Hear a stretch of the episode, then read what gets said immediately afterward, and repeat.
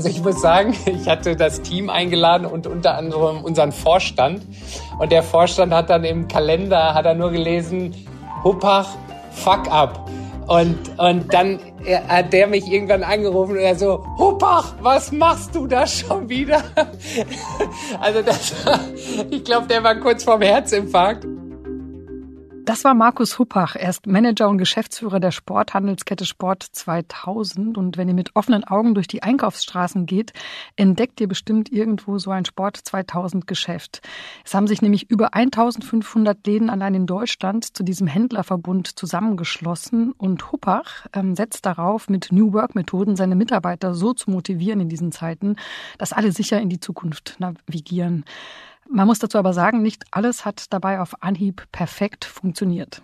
Vor zwei Wochen haben wir ja schon mal über genau dieses Thema mit Frederik Pferd diskutiert, dem Chief Innovation Evangelist bei Google, also dem Chef-Innovationsstrategen, könnte man sagen, von Google.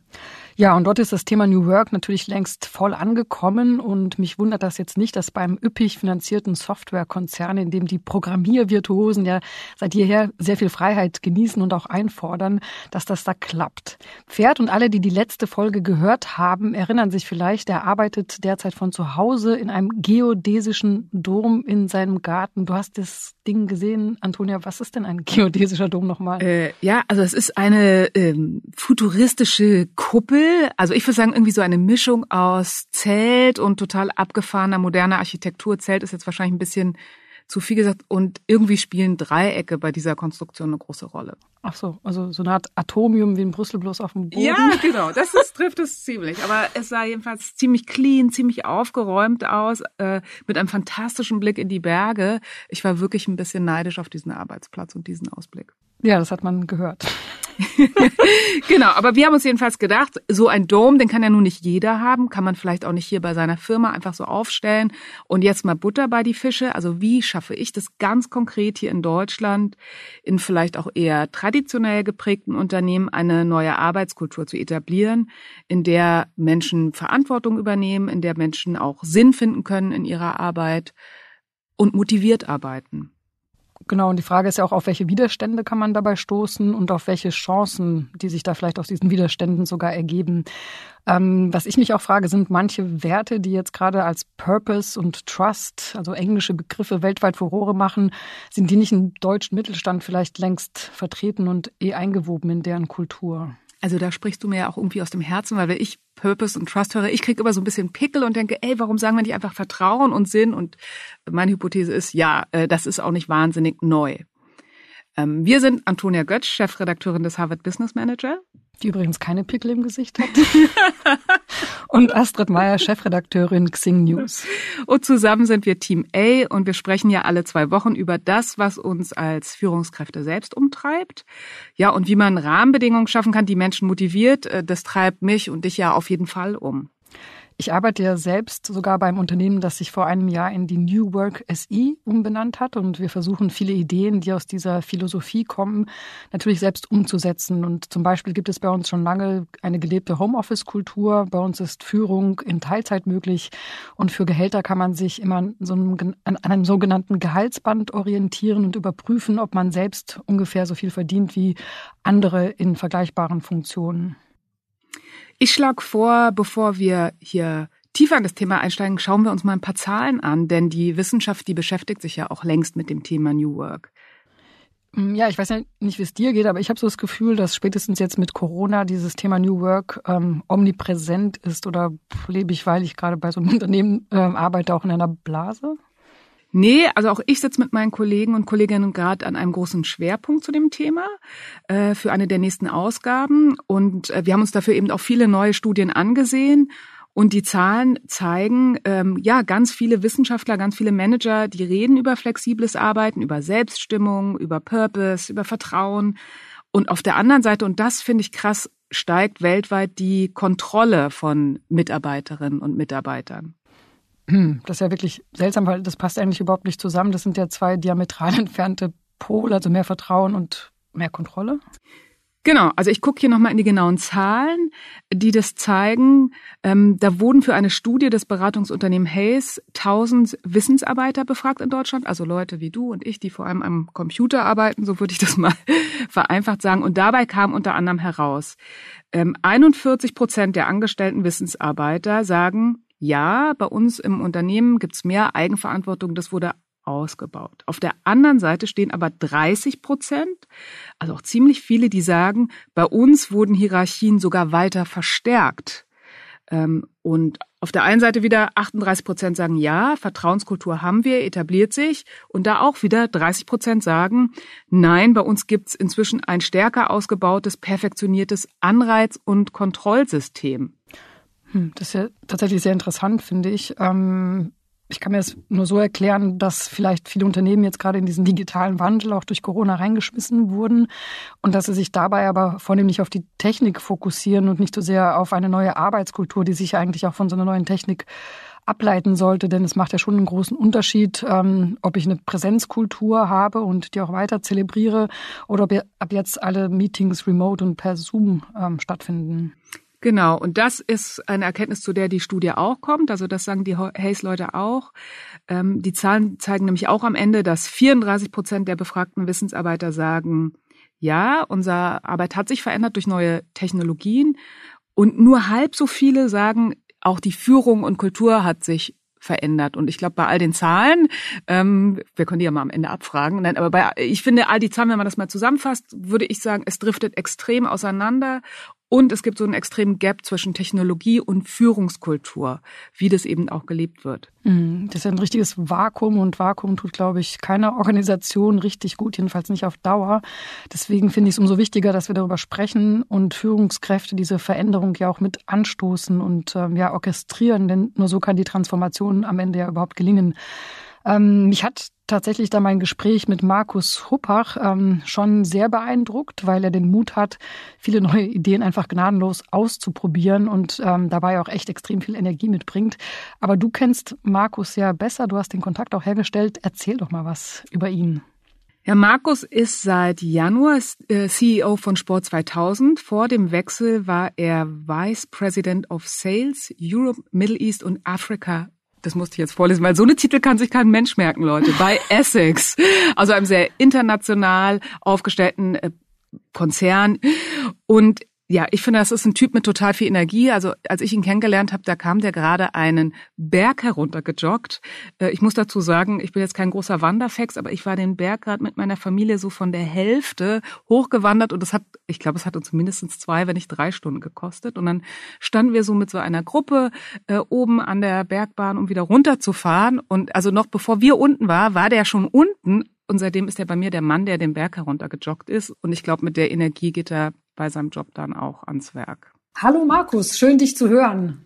Hallo Astrid, schön dich zu hören und vielen Dank für deine Einladung. Du führst ja seit Oktober letzten Jahres die Händlerorganisation Sport 2000. Du kommst ja oder du kamst vom internationalen Sportkonzern Essex dazu. Jetzt hast du selbst gesagt, ihr seid ein mittelständisch organisiertes ähm, Unternehmen und ein Verbund.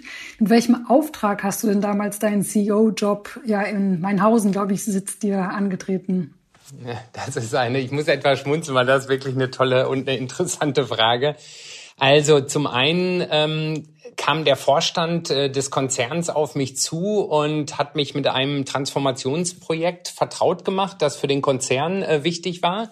Und hinter dem Konzept Evolve, so nennt sich das Projekt, ähm, verbirgt sich erstmal schneller, einfacher, besser und consumer-centric. Das war so mal das obergeordnete Schlagwort. Und unter Evolve verbergen sich dann auch so New Work-Thematiken wie äh, Teams statt Pyramide, selbstorganisiert, äh, integrativ statt Top-Down und so weiter.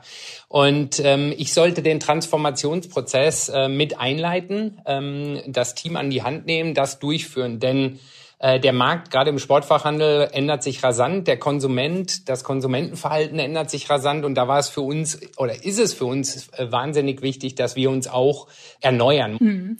Und habt ihr denn auf Anhieb zueinander gepasst? Ich meine, du mit deiner internationalen Karriere dann mitten in Mainhausen? Da sind schon zwei Welten aufeinander getroffen. Punkt. Also um dem Beispiel zu nennen, an meinem ersten Tag habe ich direkt gesagt, hallo, ich bin durch die Gänge gegangen, ich bin der Markus und eine Dudes-Kultur war hier noch nicht so ganz weit verbreitet. Gerade nicht, wenn der, wenn der neue Geschäftsführer durch die Reihen geht und, und den Kolleginnen und Kollegen direkt mal das Du anbietet oder eine Open Door Policy, ja, dass ich sage, hey, die Tür ist offen, jeder kann reinkommen, ähm, jeder kann mit seinen Themen kommen. Also das war schon vom Grundprinzip her sicherlich ähm, zwei verschiedene Welten, die da aufeinander getroffen sind. Das muss ich wirklich zugeben. Okay, also da sind dann zwei Welten aufeinander getroffen. Du hattest einen klaren Auftrag, Transformation. Das ist ja ein ziemlich schwieriges Thema. Es macht zwar vielen Spaß. Ähm, das Wichtigste dabei ist aber, dass das gelingt, ist, dass die Mitarbeiterinnen und Mitarbeiter ja mit auf die Reise gehen und dass es der Führungskraft gelingt, sie dafür auch mitzunehmen. Und ich glaube, das Problem dabei ist ja oft, dass die verändern, äh, dass die Menschen nun mal nicht so gerne ihr Verhalten verändern.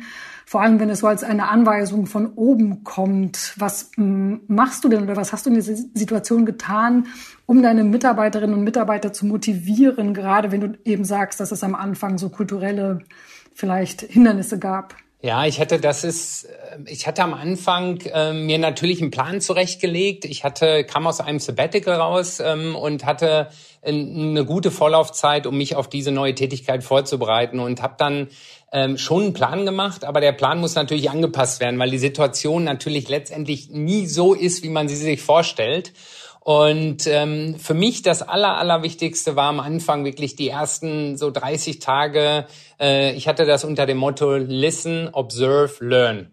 Ja, also wirklich erstmal, ich habe mit jedem einzelnen Mitarbeiter, und wir haben ja an diesem Standort 120, habe ich einen Walk and Talk gemacht. Also bin quasi raus aus dem Büro, bin rein in den Wald, der hier in der Nähe ist und habe einfach erstmal versucht, den Menschen äh, kennenzulernen. Ja, ähm, die Motivation des Menschen, das Umfeld, das drumherum, was begeistert die Person, warum steht sie auf, mit welcher Motivation und weniger denn ähm, die Frage nach dem Job äh, gestellt, ja, um einfach erstmal die Kolleginnen und Kollegen kennenzulernen. Mhm.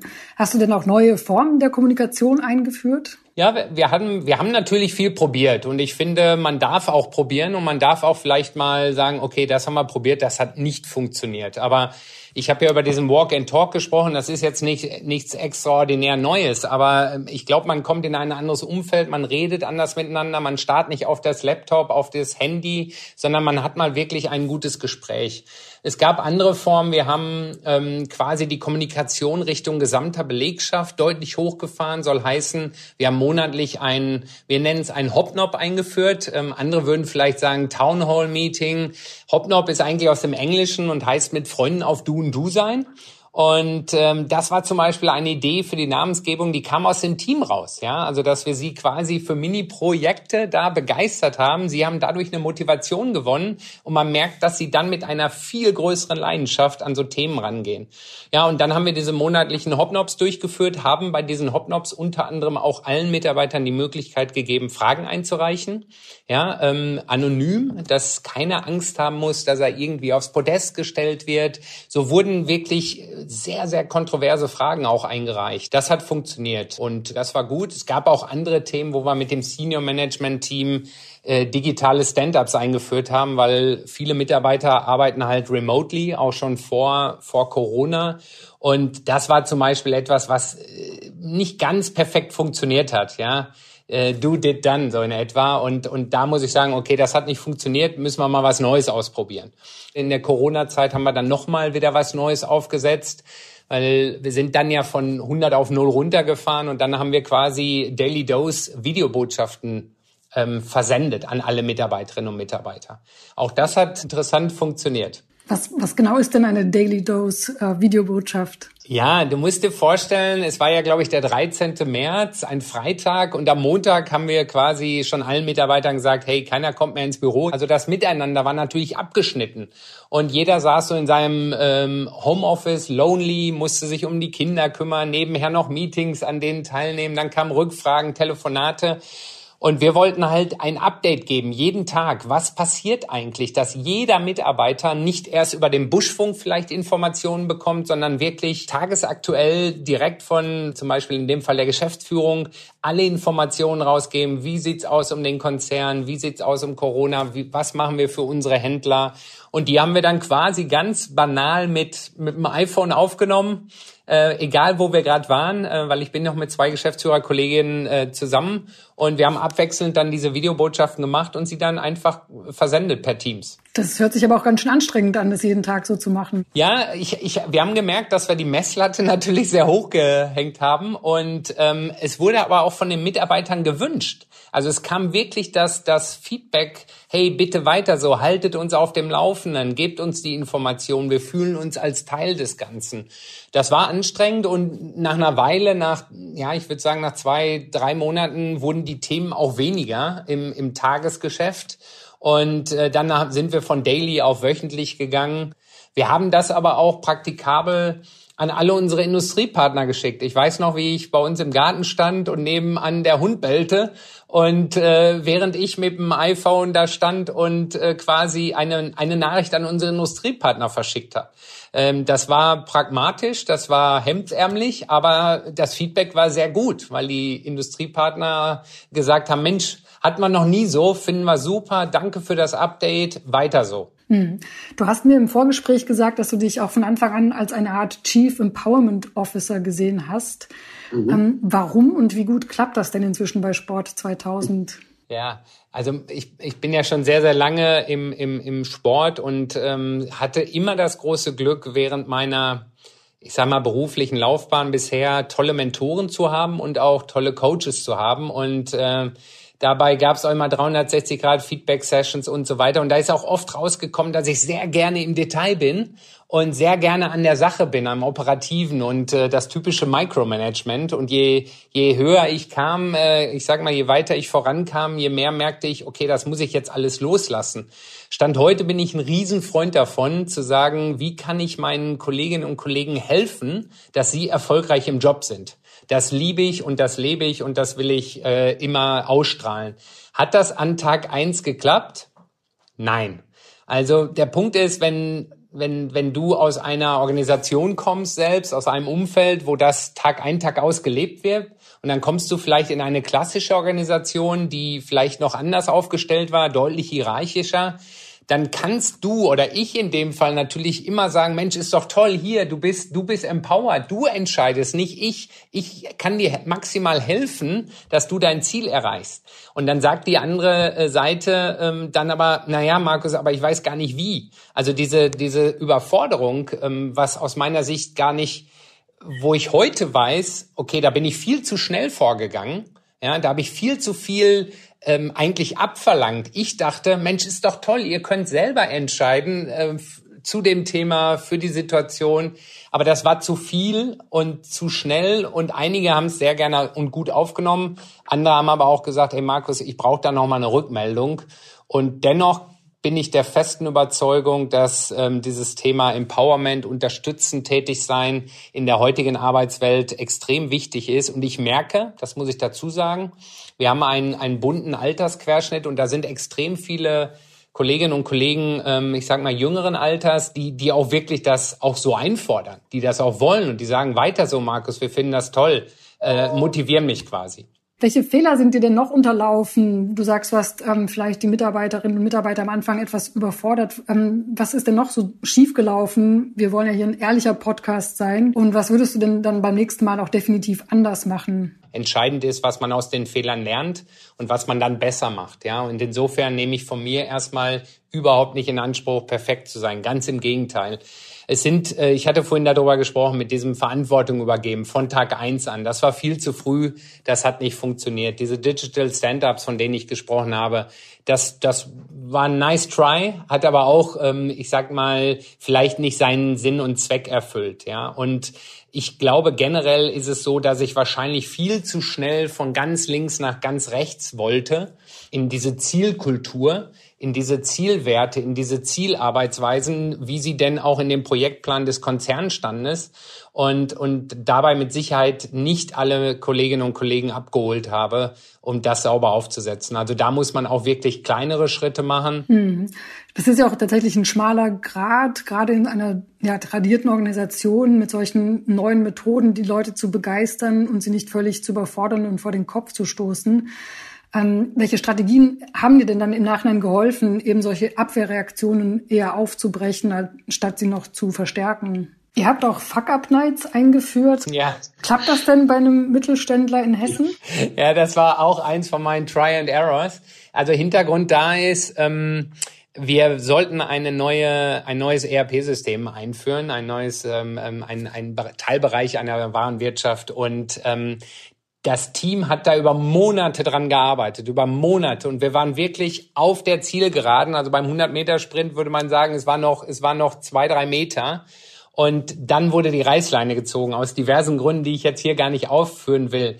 Und ich habe gesagt, hey Leute, wir, wir können das nicht einfach so stehen lassen. Wir können uns nicht einfach den Mund abwischen und sagen, okay, weiter, äh, nächstes Mal wird's besser, weil da war so viel Energie, so viel Leidenschaft, so viel Aufwand drin und so viel Enttäuschung bei, bei den, bei den Key-Usern, äh, dass wir gesagt haben, okay, lasst uns was ausprobieren. Und dann haben wir so eine Art Fuck-Up-Abend eingeführt, wo also ich muss sagen, ich hatte das Team eingeladen und unter anderem unseren Vorstand.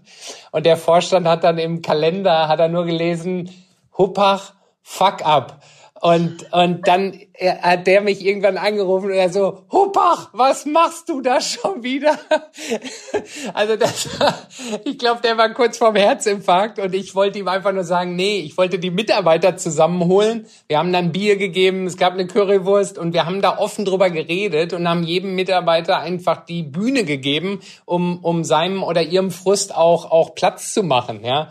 Also ich glaube, es war gar nicht so schlecht, aber niemand konnte so recht mit diesem Fuck-up-Thema etwas anfangen, wenn ich ehrlich bin. Was du so beschreibst, also im Chief Empowerment Officer, Fuck-Up Nights, äh, die, die Videobotschaften, das Gespräch beim, beim Spazierengehen, das sind ja sehr viele Methoden auch aus der New Work-Welt. Warum glaubst du denn, dass diese gerade in einer ehemals ja doch recht hierarchisch aufgestellten Organisation, wenn ich dich richtig verstehe, ja. warum glaubst du, dass genau solche New Work-Methoden da doch am Ende was bringen? Wir merken, dass da wirklich sehr, sehr viele junge Kolleginnen und Kollegen sind, die das genau wollen. Ich glaube aber auch, dass es der Zeit angepasst ist. Ähm, wir müssen als Arbeitgeber auch interessant bleiben für, für die vielen Arbeitnehmer da draußen. Und ich glaube, dass diese Methodiken wirklich auf dieses schneller, agiler, äh, mehr konsumentenorientiert, dass das wirklich darauf einzahlt und dass die klassischen Hierarchien, Organisationsstrukturen mit dem klassischen Setup hat über Jahre funktioniert. Wir sind aber in einer Triangel und, und Richtung Industrie und dann sind das die großen Sportbrands, die du kennst da ist das schon so in diese Richtung. Also da treffen wir eigentlich mit, mit in Anführungsstrichen unserer historischen Struktur auf eine sehr moderne Struktur. Und da ist schon mal ein Clash da. Wenn wir Richtung Händler gehen, du musst wissen, dass wir eine sehr, sehr heterogene Struktur haben. Wir haben reine Pure Player drin, große Pure Player, die sind auch extrem agil unterwegs, extrem schnell aus der neuen Welt kommt. Die wollen von uns, die erwarten von uns die Transformation. Und dann gibt's natürlich noch den klassischen Sportfachhändler, den müssen wir wirklich auf die Reise mitnehmen. Ich glaube aber ganz, ganz fest daran, dass es, dass es dieser neue Weg ist, macht uns attraktiv und führt uns auch an das Ziel, anstatt weiterhin in einer extrem steil hierarchischen Organisation zu sein, wo am Ende immer nur einer die Entscheidung trifft das funktioniert nicht mehr. Wir müssen viel agiler, schneller werden und, und die, das Wissen, das Know-how und die Ideenfreude jedes einzelnen äh, Mitarbeiters auch wirklich in die Waagschale werfen. Also am Ende ist es ja auch eine Methode, die Mitarbeiterinnen und Mitarbeiter zu motivieren. Nichtsdestotrotz gibt es sehr viele, die gerade jetzt in der Krise sagen, ähm, es zeigt sich immer mehr, dass hierarchische Strukturen wahrscheinlich zurückkommen und gerade in so einer Krise vonnöten sind. Was ähm, hältst du von solchen Prognosen? Also ich glaube, zwischen, zwischen flachen Strukturen und Entscheidungsprozessen liegt ja auch immer noch, ist ja auch immer noch etwas dazwischen. Äh, insofern ist es, glaube ich, ein, ein Zwischenspiel ähm, zwischen den, den Methodiken, die da sind. Uns hat die Krise schon gezeigt, dass da einige Entscheidungen extrem schnell getroffen werden mussten und da müssen ein paar wenige dann relativ schnell die Gemengenlage ähm, überschauen und daraus ihre, ihre Schlüsse ziehen und dann entscheiden. Aber ich, ich glaube, wir müssen da viel reaktiver sein, also wirklich situativ äh, wird das zukünftig sein. Ich glaube nicht an das extrem flache ähm, ähm, oder das extrem steile. Ich glaube, das ist, ist mehr, wir müssen viel flexibler sein. Was ist denn dein nächstes Ziel für Sport 2000, außer wahrscheinlich gut durch die Corona-Krise zu kommen? Als ich gestartet bin, etwas später nach den drei Monaten Evaluierung, haben wir einen Strategieprozess angestoßen. Ähm, der ist dann leider einmal kurz in Stocken geraten durch die einsetzende Corona-Krise. Den haben wir jetzt aber wieder aufgenommen. Und das ist wirklich mein großes Ziel beruflich, dass wir die neue Strategie äh, nochmal schärfen, dass wir die äh, Stakeholder überzeugen von der Strategie und dass wir sie dann wirklich ausrollen, exekutieren. Ähm, das ist das eine. Und das zweite ist, dass, dass wir wirklich alle Kolleginnen und Kollegen hinter die Idee bekommen. Ich glaube, das ist noch ein Stück Arbeit. Da bin ich auch sehr selbstkritisch.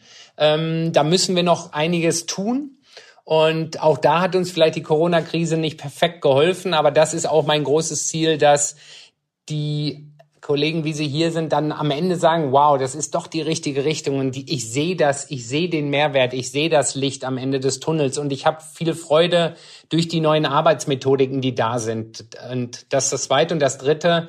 Ich liebe Talentförderung. Also wenn man, wenn man wirklich Juwelen, die noch roh sind, wenn man die schleifen kann und man sieht, wie sie wachsen und, und in der Organisation ähm, eine, eine neue, gewichtige Rolle einnehmen und Themen treiben, das gibt mir sehr viel Energie und Freude und auch, ähm, ja, lässt mich jeden Tag äh, motiviert aufstehen und zur Arbeit gehen. Markus, ich wünsche dir sehr, sehr viel Erfolg bei deinen Vorhaben und alles Gute für dich und für Sport 2000. Ich finde, was Markus Huppach erzählt hat, zeigt mal wieder, wir müssen nicht immer perfekt sein, sondern vor allem sollten wir Dinge mit einer guten Intention machen. Also, dass er im Garten eine Videobotschaft aufgenommen hat, das fanden die Leute ja gut und da hat sich keiner beschwert, oh, das Bild war verwackelt oder du hattest komische Klamotten an, sondern die Kollegen hatten bestimmt das Gefühl, hey, der ist für uns da, der ist ansprechbar, der interessiert sich und so haben sie ja auch einen Eindruck bekommen, was treibt unsere Geschäftsführung eigentlich. Mhm. Ich habe für mich ähm, auch nochmal mitgenommen, dass es immer wieder auszuloten gilt, wo steht denn mein Team gerade und dass man auch durchaus Ideen wegschmeißen kann, wenn sie nicht funktionieren und ähm, darüber habe ich mir tatsächlich viele Gedanken gemacht, bin dann zu dem Schluss gekommen, also nicht nur ich, sondern ich glaube, das sagt ja auch die Wissenschaft, dass die Art, wie Unternehmen heute noch organisiert sind, also sprich meist kaskadenhaft, ähm, das stammt ja noch aus der Zeit der Industrialisierung. Und damals war Wissen und auch die Spezialfertigkeiten eher Mangelware. Und eben nur dadurch, dass eine Organisation sehr straff organisiert wurde, ähm, konnte sichergestellt werden, dass dieses Wissen und die Fähigkeiten durch die ganze Organisation hindurch diffundieren ähm, und auch wirklich wirklich alles richtig ausgeführt wird, ne? also gerade wenn es auch darum geht, Sachen herzustellen, das hat sich ja alles inzwischen, ja, oder ist ja obsolet. Mhm. Und ich glaube, da kommen wir auch an einen springenden Punkt. Äh, ich bin ein bisschen hin und her gerissen, weil ich kenne die ganzen Texte schon, die bei uns erst im November im neuen Harvard Business Manager erscheinen. Und natürlich will ich nicht alles verraten, die Leute sollen ja auch noch reingucken. Aber ja, ein bisschen kannst du uns schon verraten. genau, klar. ähm, Studien ähm, zeigen, also die gucken, ob New Work funktioniert. Das hängt einerseits von den Persönlichkeitstypen ab. Also mit was für Menschen habe ich es zu tun und manchen Leuten fällt es leichter. Ich glaube, wir beide sind auch eher so Action-Seeker, die das immer cool finden, wenn was Neues los ist. Aber ich habe inzwischen auch gelernt, dass es Menschen gibt, die mehr Sicherheit zum Beispiel brauchen in ihrem alltäglichen Arbeiten und mehr Struktur. Und das Zweite ist, wie ist eigentlich die Organisation strukturiert? Ähm, das steht echter Veränderung oft im Weg. Ähm, da gibt es ja verschiedene Arbeitskulturen, zum Beispiel diese Arbeitskulturen, in der sich Mitarbeiter ständig absichern müssen. Mm, du meinst also so eine typische Save My Ass Culture, wo jede Entscheidung per E-Mail ähm, CC an, was weiß ich, irgendwie ein Dutzend Personen gesendet wird, oder? Genau, dieses Prinzip, also alle in CC, Hauptsache, ich bin am Ende nicht ähm, schuld. Das ist ja immer noch häufig in Organisationen vertreten. Und was auch häufig ist, dass Organisationen ähm, zulassen oder auch fördern, dass, mit, äh, dass Mitarbeiter in einem sehr starken Wettbewerb miteinander stehen und die Konkurrenz gefördert wird. Und wenn man von diesen beiden Richtungen kommt, also von dieser Richtung, niemand übernimmt Verantwortung oder die Leute sind starken Wettbewerb gewohnt, dann muss man natürlich erstmal riesige Hürden überwinden, mhm. um zu so einem neuen Arbeiten zu kommen. Okay, also ich weiß, du willst Magazine verkaufen, aber was sind denn diese Hürden zum Beispiel?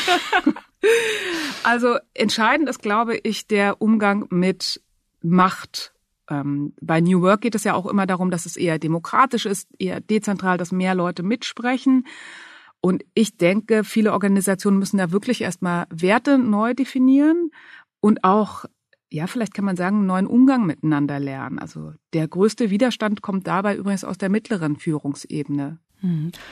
Mm, dazu muss man, glaube ich, sagen, dass es ja nicht nur bei New Work so ist. Also ich glaube, das Mittelmanagement ist ja sozusagen immer jenes, was von Veränderungen am meisten getroffen wird und deswegen dann auch mm, ja oft den größten Widerstand dann auch ausübt, denn die müssen ja als erstes fürchten, Einfluss zu verlieren, wenn diese Hierarchieebenen zum Beispiel wegfallen. Absolut. Und ich finde, man sollte auch mal sagen, dass Angst normal ist und Angst zur Veränderung dazugehört. Also auch ich merke manchmal, dass mich Veränderungen äh, in eine Position bringen, wo ich mich unter Druck fühle oder nicht weiß, was kommt. Und ich glaube, es ist total wichtig, dass man darüber redet, dass man auch versteht, welchen Nutzen habe ich davon, dass man das ja rein kommuniziert in die Organisation. Also am Ende hilft, glaube ich, nur Kommunikation und so einen Wandel auch ganz intensiv zu begleiten, weil das ist vielleicht auch der Bogen von dem letzten Podcast zu diesem dieses Thema. Es ist ein Experiment, es ist ein Prozess, es ist nichts, wo ich von heute auf morgen einen Schalter umlege und sage, juhu, ich habe jetzt eine neue Arbeitskultur. Absolut. Und dann kommt ja noch eine globale Pandemie dazu, die ja sowieso sehr vielen Menschen Angst macht. Ähm, das ist natürlich eine sehr, ja, wie soll ich sagen, sehr diffuse Gemengelage und da hilft tatsächlich nur Kommunikation. Du hast es ja angesprochen, in zwei Wochen sprechen wir mit Antje von Dewitz. Ähm, sie ist Unternehmerin und Chefin des Outdoor-Ausrüsters VD und ähm, die hat ja einen sehr, sehr spannenden Transformationsprozess in dem Unternehmen angestoßen. Absolut und ist auf all diese Punkte eingegangen, also auf das Thema Angst, auf das Thema Kommunikation und was ich da noch sehr spannend finde, ich glaube genau ihre Organisation war an einem Punkt, sie hat das Unternehmen ja von ihrem Vater übernommen, wo schon sehr viele Werte verankert waren, also wo sie auch auf etwas aufbauen konnte und das weitertragen konnte. Mhm. Ja, ich freue mich auf alle Fälle sehr auf dieses Gespräch, das du geführt hast. Ähm, wie steht's denn heute um die Hausaufgaben? Heute habe ich mir mal wieder was von unserem Gast abgeguckt als Hausaufgabe. Ähm, nämlich die simple, aber irgendwie gute Idee, Einzelgespräche mal beim Spaziergang zu führen, statt immer nur das Gespräch remote zu führen oder im Office abzuhalten. Ich habe das gestern gerade mit einer Kollegin gemacht. Wir sind bei der fantastischen Sonne eine Runde um den Block gegangen und es war, ähm, ich habe das Gefühl, wir kamen so richtig in den Gesprächsflow. Oh, das finde ich eine super Hausaufgabe, wenn sich denn die, die in der jetzigen Situation tatsächlich organisieren lässt. Und im Übrigen im Silicon Valley machen das alle. Das hat, glaube ich, Steve Jobs mal eingeführt. Der war dafür berüchtigt, dass er die Leute mal auf einen Spaziergang mitgenommen hat. Ähm, ja, ich habe, glaube ich, im Valley auch unzählige Spaziergänge gemacht. Ich war danach richtig wanderfit. ja, ich habe auch noch eine Hausaufgabe. Ja, dann lass mal hören. Ähm, ja, also nehmt mit einem Handy oder mit eurem Handy eine Videobotschaft für euer Team auf und ähm, wenn es euch nicht gefällt, müsst ihr es ja nicht abschicken oder wenn ihr euch unsicher dabei fühlt. Aber ich finde diese Übung, das mal zu reflektieren, was muss denn jetzt wirklich perfekt sein und was nicht, ähm, die finde ich sehr hilfreich. Mhm. Ich habe übrigens in der Corona-Zeit für mein Team mal eine Videobotschaft aufgenommen und da so ein Dino-Action-Ding reingeschnitten, wo so eine Dino-Fuß reinkam. Können wir mal in den Show Notes verlinken. Es ist ein tolles Tool, wer Spaß hat am Rumspielen. Auch damit kann man sein Team mal beglücken, mit einem kleinen Actionstreifen, den man selbst dreht. Okay, warum ein Dinosaurier? Äh, das ist eine gute Frage. Das ist irgendwie die einzige Action-App, die ich gefunden habe und ich fand das irgendwie lustig. Schade, denn damit sind wir schon am Ende der Zeit angekommen. Und ähm, wenn ihr uns noch nicht abonniert habt, dann holt das doch schnell nach. Wir hören uns in zwei Wochen wieder. Bis dahin, tschüss. Tschüss, bis dann. Thank you.